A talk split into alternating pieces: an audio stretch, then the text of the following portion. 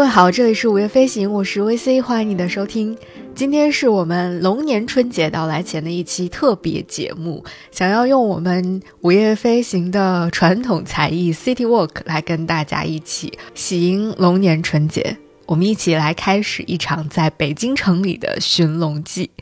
其实关于这个寻龙记的话题，我是有个犹豫的，就是到底要不要做这个选题，因为在龙年春节即将到来前夕呢，你能看到铺天盖地的。都是类似的这个选题，但是我犹豫再三之后呢，决定还是要做，因为我觉得实在是没有比北京更适合来寻龙的城市了，对吧？因为这座城市在中国历史上实在是太特殊了，好像很久很久之前，它就已经在这个城市当中的很多个角落弥散着一种龙气。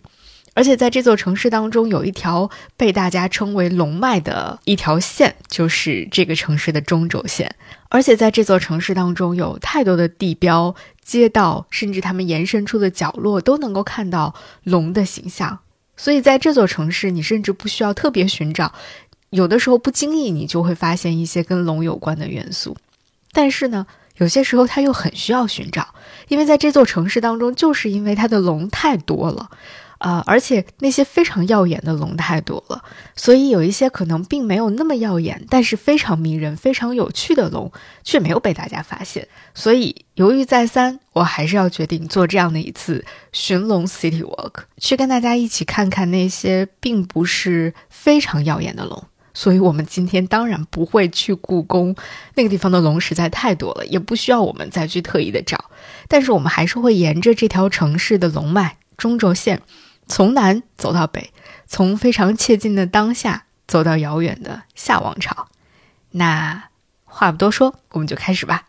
现在是北京时间的十一点半。我昨天晚上突然之间，啊，想起了一个可以在呃过年之前最后玩一玩的小的城市巡游游戏，所以我就半睡半醒当中去约了一个。呃，中国古建筑博物馆的门票，然后还预约了一个刚刚开门不久的弘文观的门票，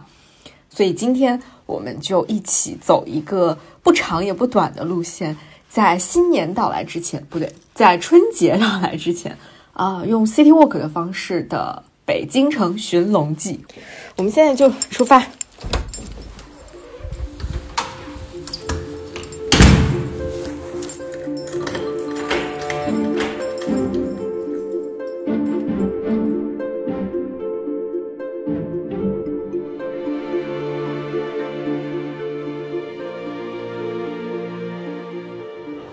我到仙农坛了。我上一次来仙农坛还是很多年前，我参加那个呃北京长跑节的时候，它的终点是在仙农坛里面的那个操场上。然后这是时隔大概得有个七八年了。今天北京现在还飘起了小雪，真的是非常神奇的一天。嗯，我已经买过票了，然后我现在要找入口了。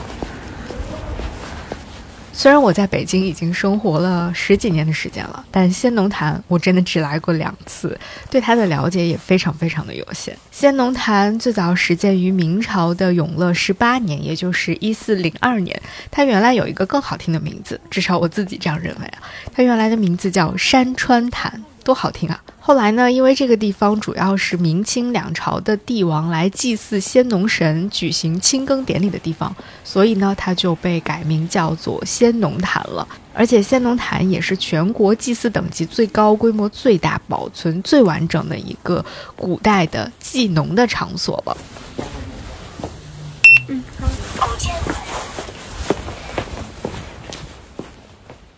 今天我们来到仙农坛的时候，看到的这个大体的格局，主要是形成于明代的嘉靖年间，在清代乾隆的时期呢，经历过一个比较大规模的重修。但其实这些对于我来说都不是特别感兴趣的部分，让我觉得非常有趣的就是这座建筑后续的一些发展和演变。仙农坛其实，在光绪三十二年，也就是一九零六年的时候，它就已经停止了皇帝的这个亲拜的礼仪了。在这九年之后，到了一九一五年的时候，仙农坛的外坛北侧的部分就作为公园正式的对公众开放了，并且三年之后的一九一八年就正式的更名为了城南公园。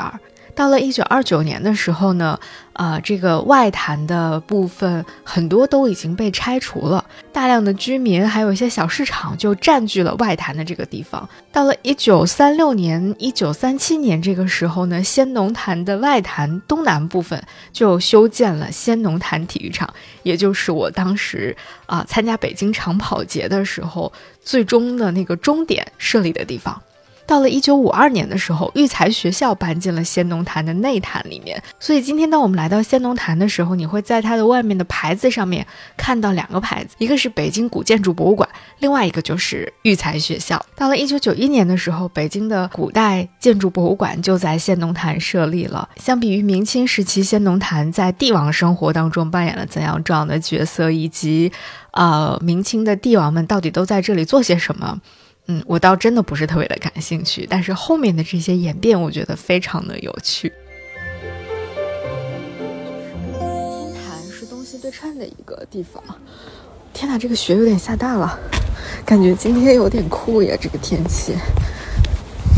然后我们今天在仙农坛的寻龙呢，主要就是看两个藻井，一个是隆福寺的藻井，另外一个就是在它的拜殿里面可以看到一个。金丝楠木的藻井的龙，就是我们今天要寻的，在中轴线最南端附近的一只大龙，一只非常华丽的大龙，木龙应该是这样讲。我们现在开始往里走了。仙农坛这里面的环境其实特别好，因为人少，然后，嗯，来的人不多，知道的人也不是很多。呃，再加上它整个里面古树参天，真的是非常多的古树，而且这些古树大概都是清或甚至有名的这种古树，非常非常酷。我们先进拜殿，我们到拜殿里面去看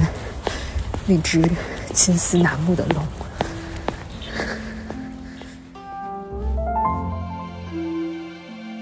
那今天我们到仙农坛来，因为是要找藻井的嘛，那就可以顺便的提一提这两个藻井所在的大殿，一个是万善正觉殿，一个是毗卢殿。而这两座大殿也正是啊北京隆福寺曾经最主要的两座大殿建筑。我们在拜殿当中所要见到的第一个藻井，那条龙所在的藻井，出自于毗卢殿。就大家进来之后非常容易向左向右去逛，但是一定一定一定要记得抬头看，就在正中间的这个位置，抬头看你就能看到它了。首先就是它跟其他的藻井比起来，它的位置非常低，所以你能够真切的感受到它的那个到底有多大。因为我们日常看山西的很多藻井，包括故宫的藻井，它都是。非常非常遥远的，在大概层高有那么十米左右的地方吧，或者七八米左右，所以你感受不到它的大。但是这个只有，可能也就三米，所以你能感受到它真的非常的硕大。这个藻井最大的特点就是正中间的那个龙了，它是一个珍贵的金丝楠木独木精雕而成的盘龙。形象非常的威严，而且体态非常的生动。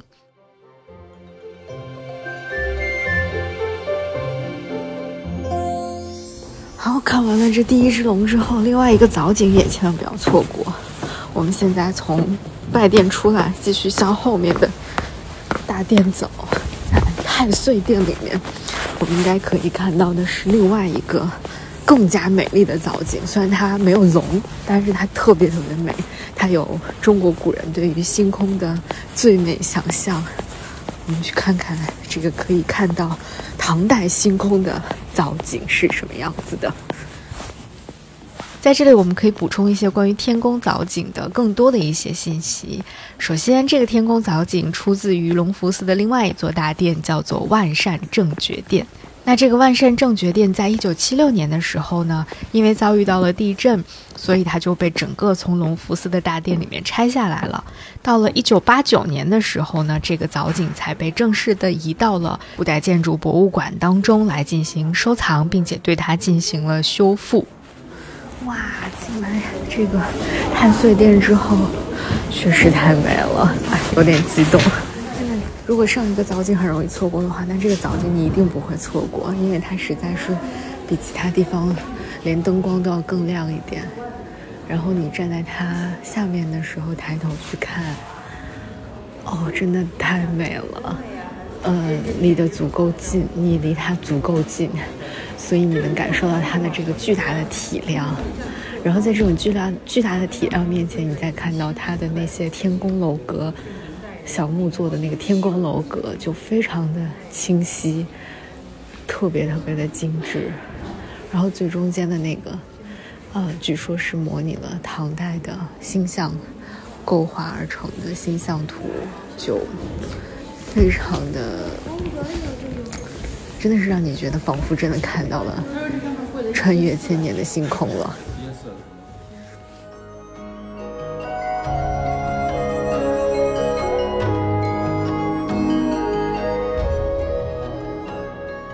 在这里，我们可以更详细的来聊一聊这个藻井。隆福寺的这个藻井，它上下一共分为了六层，每一层的圆形主框架上面都雕琢着非常精细的云纹图案。它最下面的两层呢，是悬吊在佛像所占用的那个天花板下面的。而在它的一二三五层上面都布置有琼楼玉宇的天上宫阙，所以为什么它叫天宫藻井呢？就是因为这里有很美丽、非常丰富的天上宫阙。而在天宫的下面呢，还有彩绘的二十八星宿的神像，在这里一定要注意看，它画的非常非常的精美。在这个宫阙当中，有仙人、天女，也都是非常的精细，而且他们的表情、神态也都很细腻，嗯，也很有差异性啦。有的是那种特别的和善安详的，有的呢是怒目圆瞪，还有颔首微笑，还有这个闭目养神等等，都非常的形象。而这个藻井当中，我觉得最迷人的，当然是最中央、最上方的那一幅星象图了。就是我一路上都在想象的古人的星象图是什么样的。在这个星象图当中，据说有一千四百颗星星。据传这个图也是参照着唐代的一幅星象图来绘制的。所以，此时此刻我们站在一个明清的古建筑里面，抬头望是一幅唐代的星象图。这个感觉太奇妙了。除此之外，在藻井的外围，我们还可以看到一个个的神像，以及在四个角支撑用的木雕的四大天王。所以，无论是这个藻井的内部，还是它的外延，都非常非常的漂亮，而且非常的精致。我在这儿看的就是一个如痴如醉啊。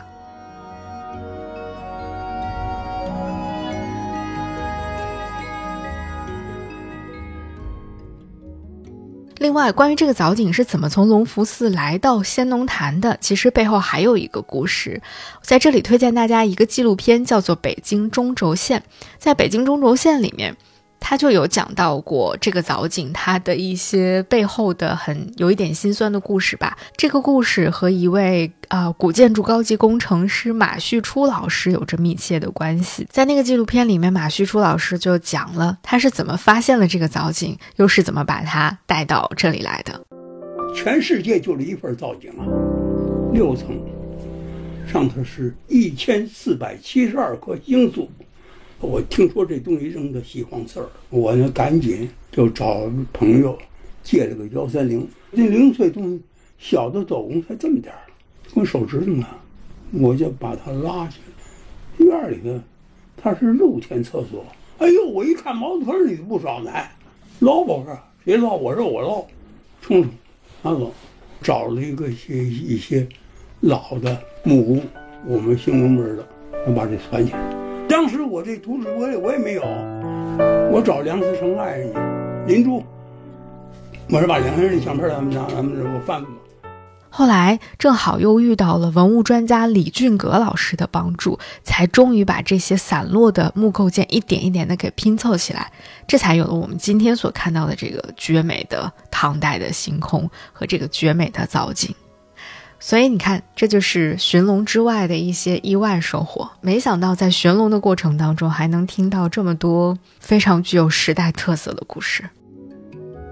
那在这个建筑博物馆当中，除了这两个藻井之外呢，因为它是一个建筑博物馆嘛，所以它还在这里就是进行了一些专题的展览的部分。啊，这里目前我们能够看到的有三个专题的展览，分别梳理了中国古代建筑的发展历史，还有中国古建筑的一些营造技巧，以及中国古代城市的规划。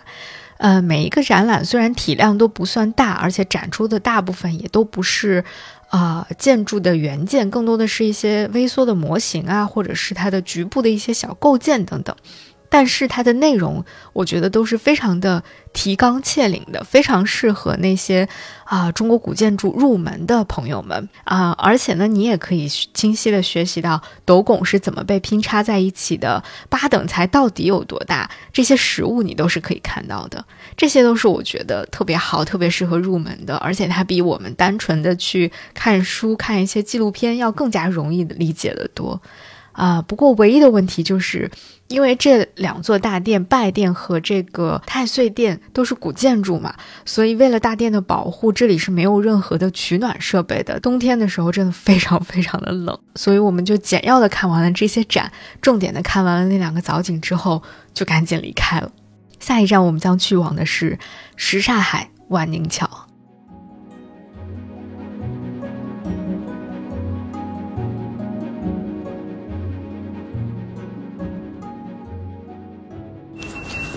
我现在已经下车了。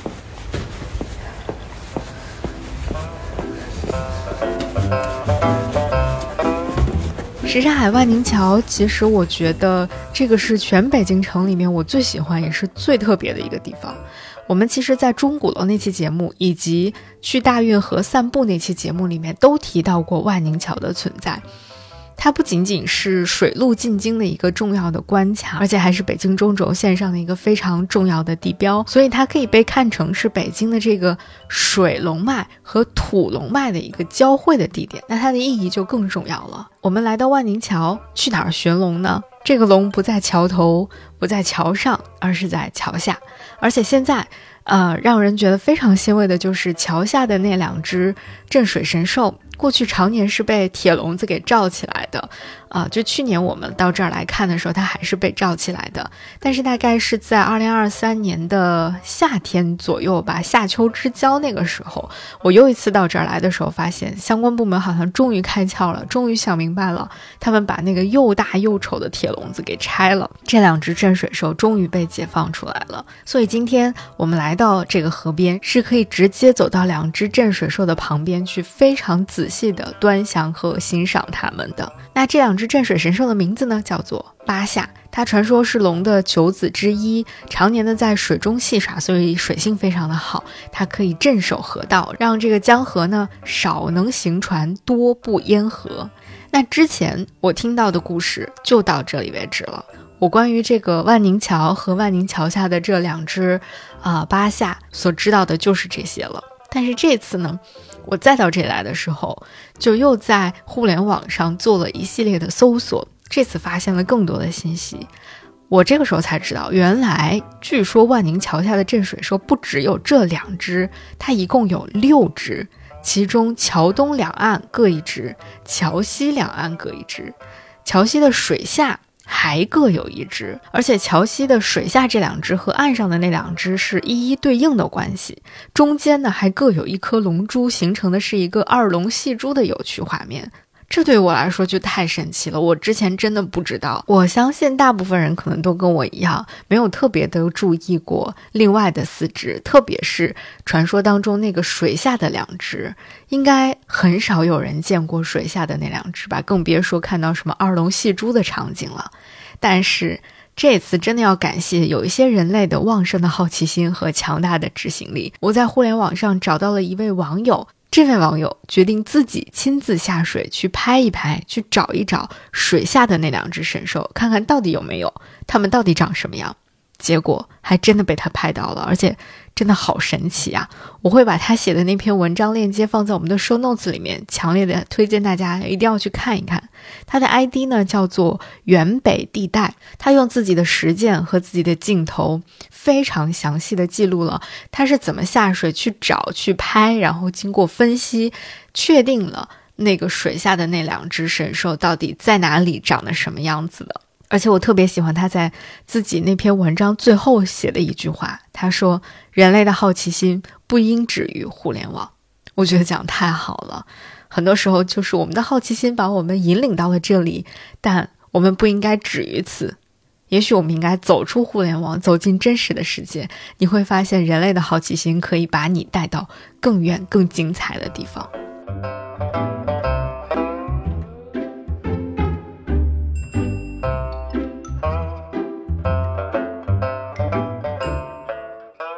离开了万宁桥，我们再走不远，到钟鼓楼的后面豆腐池胡同，我们去重新开门的洪恩观里面看一看。呃，我们现在要去的洪恩观呢，就在呃沿着豆腐池胡同一直往里面走，然后就是在那个钟楼的正后面就是洪恩观。其实上一次我们呃去鼓楼的那期节目，如果你有听的话，或者欢迎你去回听。你会听到我们其实聊到了红文馆，只不过当时红文馆还没有开门，走到这里，钟鼓楼北侧，这里就是被称为中轴线上的龙尾之要的那个地段了。而红文馆所在的具体位置呢，就是在豆腐池胡同的二十一和二十三号。那说到豆腐池胡同，我的第一反应永远都是，啊，当年 LV 做的那个 Soundwalk 系列当中，北京那一期巩俐说的那段话，他说。豆腐池胡同四十三号桑巴咖啡馆和我见面那段音频，我因为听的太多了，我甚至都能够一字一句的把它背出来。但今天我们不去四十三号，我们去二十三号，去红恩观里看一看。但为什么会提到桑巴咖啡馆呢？是因为曾经红恩观也因为它里面有一家咖啡店，被很多人第一次知道哦，原来北京城里还有这么一个地方。当时把咖啡馆开进一座古建筑里面，还是一件。颇为轰动，而且引起了争议的事情，并且在那个前后还发生了时任英国首相卡梅伦造访红文观、出席一些企业家活动的新闻。不过很快呢，关于红文观的这一轮舆论风波也就被其他的事情冲淡了，红文观就渐渐的又淡出了人们的视野。当他再次出现在新闻的头条的时候，就是在最近的一两个月当中，他重新开放了。这次开放之后，走进红馆，我觉得还是非常的不一样的感觉吧。啊，看到了，我们进来。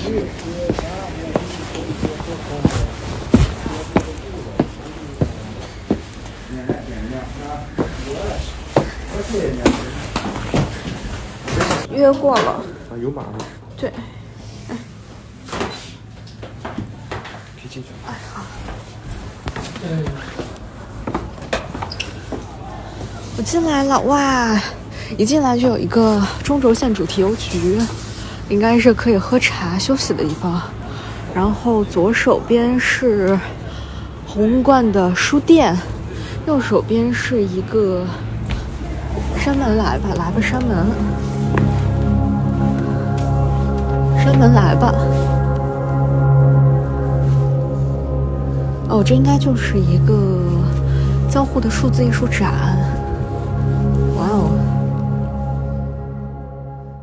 那今天我们要找的龙到底在哪儿呢？非常出乎我意料的就是，当我走进红馆的时候，我发现这里恰好有一个多媒体互动艺术展，它的名字就叫《寻龙记》，而且他们在春节期间搞了一个活动，的名字也叫《寻龙记》，我觉得太巧了。那就择日不如撞日的，我们先去体验一下这个《寻龙记》的互动游戏吧触碰墙面多游戏的话题就可以收集。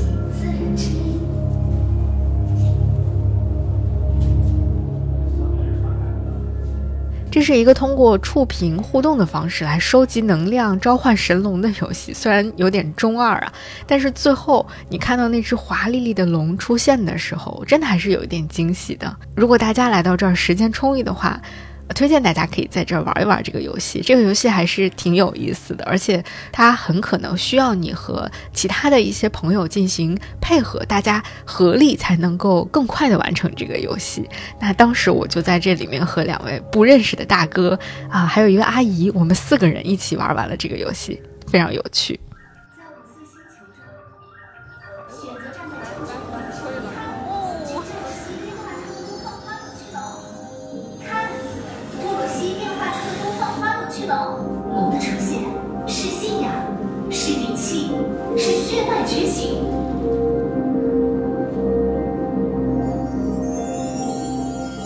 走出游戏互动区之后呢，啊，在红观里面现在还设置了像中轴线主题邮局、书店等等，啊，这些我自己都觉得比较一般啦。那我觉得最有趣的就是在从这里往后走，在观展或者叫观展那个展厅里面。有一个关于弘文观历史的展览，我个人是非常非常推荐的。这是一个名叫《弘文观：一座北京庙宇的故事》的展览，它呢是由一个很有趣的组织叫做神奇建筑研究室，它的其中一位设计师朱启鹏来完成策展的。我首先是非常喜欢这个展览的整个的展陈风格和它的创意啊，它在整个的空间里面放置了很多。大大小小的格子和架子，非常像那个改良版的多宝格的那个感觉。后来我看了它的具体的一些呃文字，一些展览文字的说明啊，也证实了我的这个感受，就是他们是想要在这里营造出一个关于弘文观记忆盒子的感觉的，并且他们还把这个盒子做成了一个啊开放的架子。就是目前这里面只有一部分的格子里面是放着东西的，这些东西来自不同时代，都是关于红馆的一些物品，比如说有明清时期的一些木构件，或者是啊小的铜像、石像等等。后来红馆成为了工厂之后，成为了人民工厂之后，工人们劳动的一些工具。啊，当时广播台使用的话筒，啊，工人的工作手册、思想政治学习的笔记本儿，还有一些老照片等等，也都被放在了里面。那另外还有一些格子是空着的，这些空着的格子其实是期待着更多人把他们关于洪文观的回忆。也能够放进来，来跟大家分享的，所以我觉得这个感觉是非常好的，就是它既是一个凝固的时光，但同时它又是一个开放的，欢迎更多人把自己对红文观的记忆填补进来的这么一个设置。那除了整体的这个展陈设计非常巧妙之外，在一进门的地方有一个长长的展柜，用时间轴的方式帮助我们去梳理了一下红文观在历史长河当中的演变。你会看到它是如何从最早啊一二九六年的千佛寺变成了后来的清净寺，再后来变成了红文观，再到后来呢，它又成了菜市场，成了小学校，成了人民工厂，成了大杂院儿。啊，还成了酒吧，成了咖啡店，成了音乐演出的场所等等，甚至还成为了一些艺术家展示自己艺术作品的地方。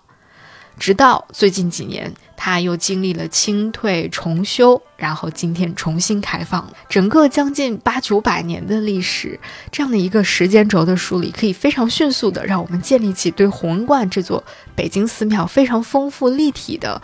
呃，一种感受，而且你会发现它的背后其实有非常多的可以解读、可以去深挖的空间。这也是为什么我觉得，也许以后我们可以有机会做更多的关于弘文观单独的节目去探讨它。就它太有趣了，它在每一个呃中国发展或者北京城发展的历史阶段当中都。无法置身事外，它的每一次更名，每一次功能的改变，都成为了当时那个历史时期那个特定的大时代背景之下的一个小小的切片，非常的有趣。特别是它后来变成了菜市场，变成了工厂，变成了学校，然后变成了一个备受争议的咖啡馆，一个接待外国首相的一个小的场所，成为了一些艺术家创作的场所等等。这个演变真的特别的有意思。另外，在这个展厅里面呢，还有一些东西值得我们格外的去关注一下。就尽管这个大殿里面的墙壁还有梁架的表面大部分都被重新粉刷过了，但是呢，它的整体的大幕结构是保留了原来的样子的。而且以前这个地方应该是弘恩观的大雄宝殿的所在地。啊，在这个大雄宝殿里面有那么一小段房梁是没有被遮盖起来，没有被重新粉刷的。我们在这儿还是能够看到一些些不是那么清晰，但是应该是原来的建筑彩绘的，一定大家可以要关注一下。就在啊一进门左前方的那个墙角的上方，而且在这个墙角里面，你走近看会发现一个我们要找到的龙，在这里保留了一段啊原本应该是在山门部分的清代的螭吻。就被放在了这个角落里面，跟它相对的另外一个墙角摆放的是一个清代的木质的窗户，所以你看整个的这个展陈空间里面，你可以看到很多以不同的形式被放置在不同地点的关于弘恩观的各个时期的残留的物件，尽管啊可能听起来或看起来你都会觉得有一点点的细碎。但是他们都是以一个很巧妙的策展思路被串联起来的，你看的时候也不会觉得非常的凌乱，反而会觉得很有嗯那种像做拼图游戏一样的感觉，就像是在历史时光里面穿梭和挖宝一样。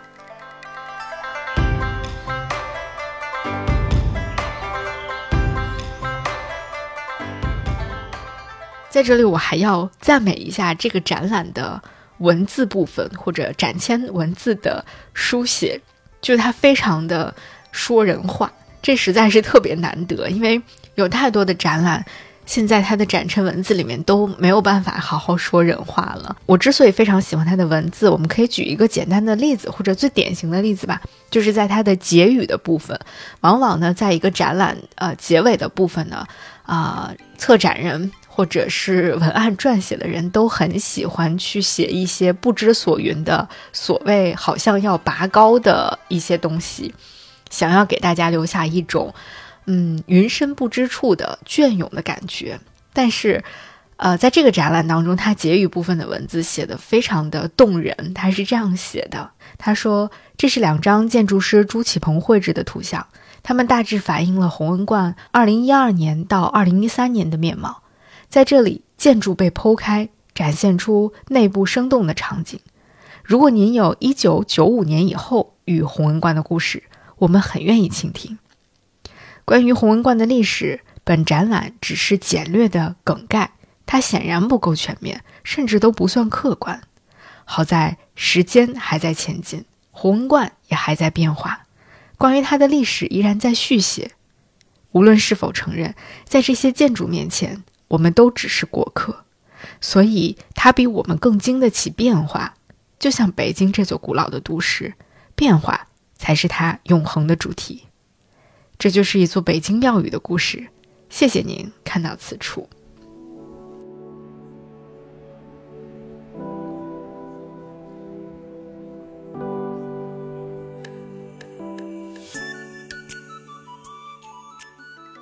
我读完了这段文字，真的被这种说人话的展览文字深深的打动了。和大部分不说人话的策展说明相比，它就显得非常的弥足珍贵了。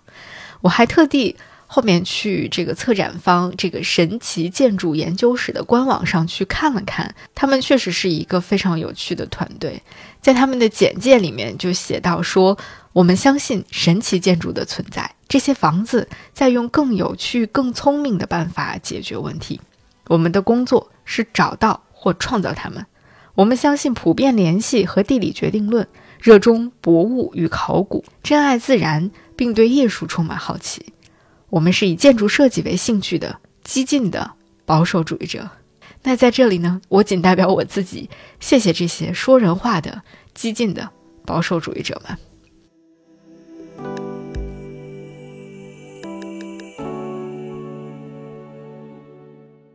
虽然北京的传统意义上的古中轴线到这儿就结束了，今天北京的中轴线其实已经向北延伸到了奥林匹克公园附近，也就是鸟巢附近、奥森公园附近，正好我们下面要去的地方就在奥森附近。我们要去的是中国考古博物馆，我们要在这儿找龙了。显然，我们在这儿要去看一看心心念念的二里头龙形器。就是拐过这边这楼是吧？啊，对，应该就是这门儿，我不知道是哪个开的哪个门儿，应该是那个。还挺快，一开始说一个多小时，这会儿不啊到一个，小时。还行，比预期的要早。对对，比预期的得早十得早十几分钟呢。然后两百米到达中国考古博物馆三层宅兹中国展厅，我们要找的绿松石龙形器就在这儿了。我按键进来了，现在我们开始正式参观。在去年，我和我的好朋友于老师去洛阳去玩的时候，因为我时间非常的有限，所以没能去成二里头。于老师当时是专门跑到了二里头去的，但于老师到了现场之后告诉我说，二里头博物馆所展出的那个绿松石龙形器也是复制品，真正的原件在北京。我当时还特别惊讶，我说啊，原来这个绿松石龙形器不在二里头，还能在哪儿呢？它在北京的话，它也不在国博展示，它到底在哪儿呢？在我发出这个疑问几个月之后，中国考古博物馆就开馆了，其中就展出了绿松石龙形器的原件。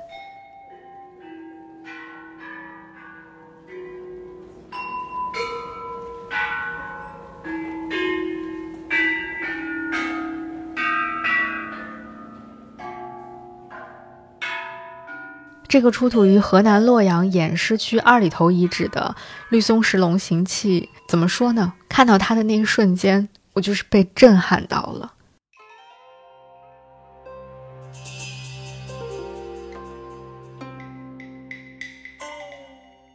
它的整体长有六十四点五厘米，而且是由两千余片形状各异的绿松石的细片拼合而成的。每一片的大小大概只有零点二到零点九厘米的长度，然后它的厚度也非常非常的薄，只有零点一厘米左右。尽管在此之前我已经看过很多关于它的照片啊、纪录片等等，但是当我真的看到它的实物的时候，那种感觉非常的不一样。你能更真切地感受到每一片的那个面积之小之细碎。你很难想象这两千多片是怎么被一点一点的拼凑成一条巨龙的。更难想象的是，这个龙形器出土的时候，那些考古人员是怎么把它一点一点清理出来的。在这儿，我们可以分享一下他清理出来的那个大概的故事。呃，最早考古人员在墓葬当中发现它的时候，它位于整个墓葬的西侧，它就放置在墓主人的骨架上面。然后，由于当时他们的工地的环境和条件都很有限，所以呢，他们就把整个的那个墓葬套箱给，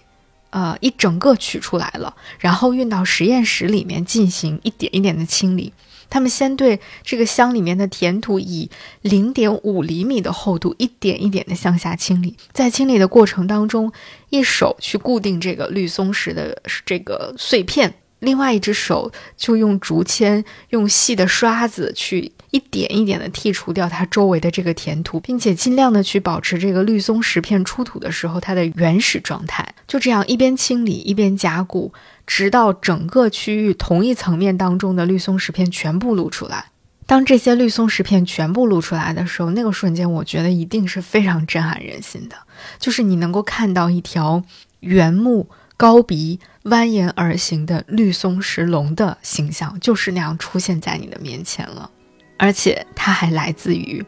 几千年前的二里头遗址，太震撼了。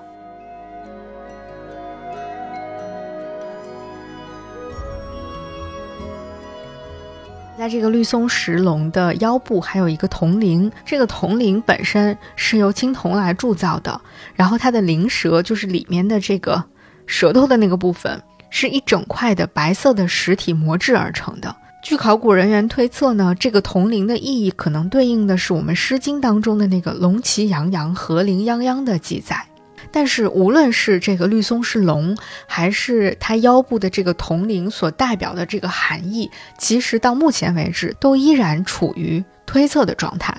而且更有趣的是，最近一段时间我去了解了一些跟陶寺遗址相关，就是山西临汾的那个陶寺遗址相关的一些信息和一些研究，发现二里头遗址出土的一些铜陵跟陶寺遗址的铜陵、陶寺文化的铜陵有着非常明显的前后相继的关系。这又为我打开了一个全新的坑，一个全新的，呃，想要去了解的领域。后来我还查了一些关于这个二里头的，呃，绿松石龙形器的一些资料，我发现，嗯，还是有一些信息很颠覆了我之前的想象的，比如说。嗯，这个二里头工作队的队长赵海涛老师，他就曾经讲过，说这件绿松石的龙形器其实并不是我们考古发掘出土的最早的龙形器的器物。虽然可能很多人都会和之前的我一样，以为，那这是不是就是我们挖掘出的最早的龙形器了？其实不是的。但之所以我们非常的重视它，是因为。我们看到的这个绿松石的龙形器和后来我们现在大家所看到的很多中国龙的形象是最为接近的。也正是因为这样，我们会格外的去重视这个绿松石龙形器的这样的一件出土的文物，并且也把它认为是中华民族龙图腾信仰的一个非常直接的证据，或者说追根溯源能够找到的一个最直接的证据。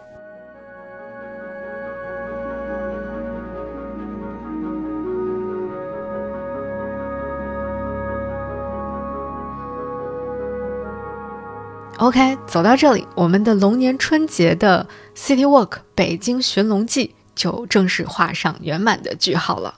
其实做这个小的 City Walk 游戏，并没有想要刻意的去强调什么龙的传人或者是什么中华民族龙图腾、龙信仰这样的一些想法在，只是在这样的一个龙年春节即将到来的时候，非常应景的做一次轻松愉快，但又不止于只是拍照打卡的一次。新的城市小探索吧，虽然可能有一些地方我们之前曾经去过，但是，嗯，每一次用不同的主题把这些地点串联起来，又会产生一些奇妙的化学反应。所以这次沿着中轴线，沿着龙气龙脉，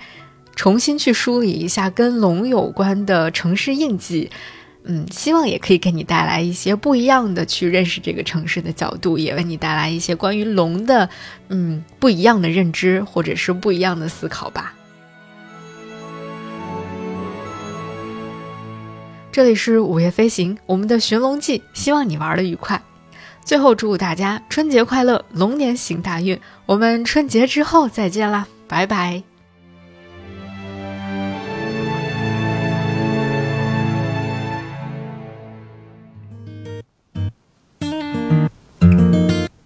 午夜飞行由 Marcast Media 制作出品，我们推荐你在苹果 Podcast 订阅收听。如果喜欢这档节目，欢迎你给出五星好评，也欢迎留言评论。同时，我们的节目也同步更新在 Spotify、小宇宙、喜马拉雅、网易云音乐、QQ 音乐等平台。现在我们有属于听友们的飞行基地了，欢迎你在节目说明里查看入群方式，与更多听友们一起快乐飞行。同时，我们也欢迎有意向的品牌赞助支持这档节目，一起让世界变得更有趣一点。合作联系可发送邮件至 hello at marcusmedia.com。